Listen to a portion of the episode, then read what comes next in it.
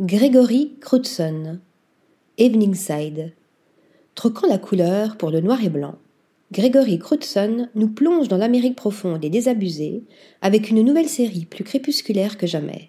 Intitulée Eveningside, ce dernier volet d'une trilogie développée depuis 2012 est présenté à la galerie Templon à Paris, après l'avoir été aux rencontres de la photographie d'Arles cet été. Issu d'une superproduction digne d'un tournage de cinéma, sur le plan des préparatifs que sur celui des équipements et des éclairages sophistiqués requérant une équipe de 40 personnes, les clichés de Gregory Crotson dessinent la trame de scénario dont on ne connaît ni le début ni l'issue. Des arrêts sur image, en somme. Une impression de temps suspendu plus prégnante encore dans sa dernière série, du fait de l'usage du noir et blanc accentuant l'aspect figé des personnages mis en scène et l'inquiétante étrangeté des rues désertées.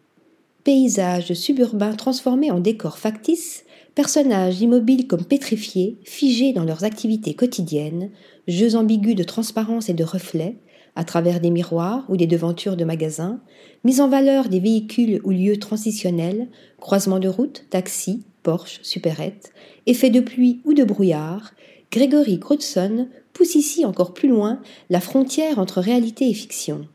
À travers sa palette en noir et blanc sont convoqués le cinéma classique et les films noirs du milieu du XXe siècle.